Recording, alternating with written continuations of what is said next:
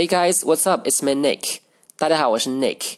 Today's expression is go easy on someone or something. 意思是对某人手下留情，或者是温和对待，或者对某物节约使用。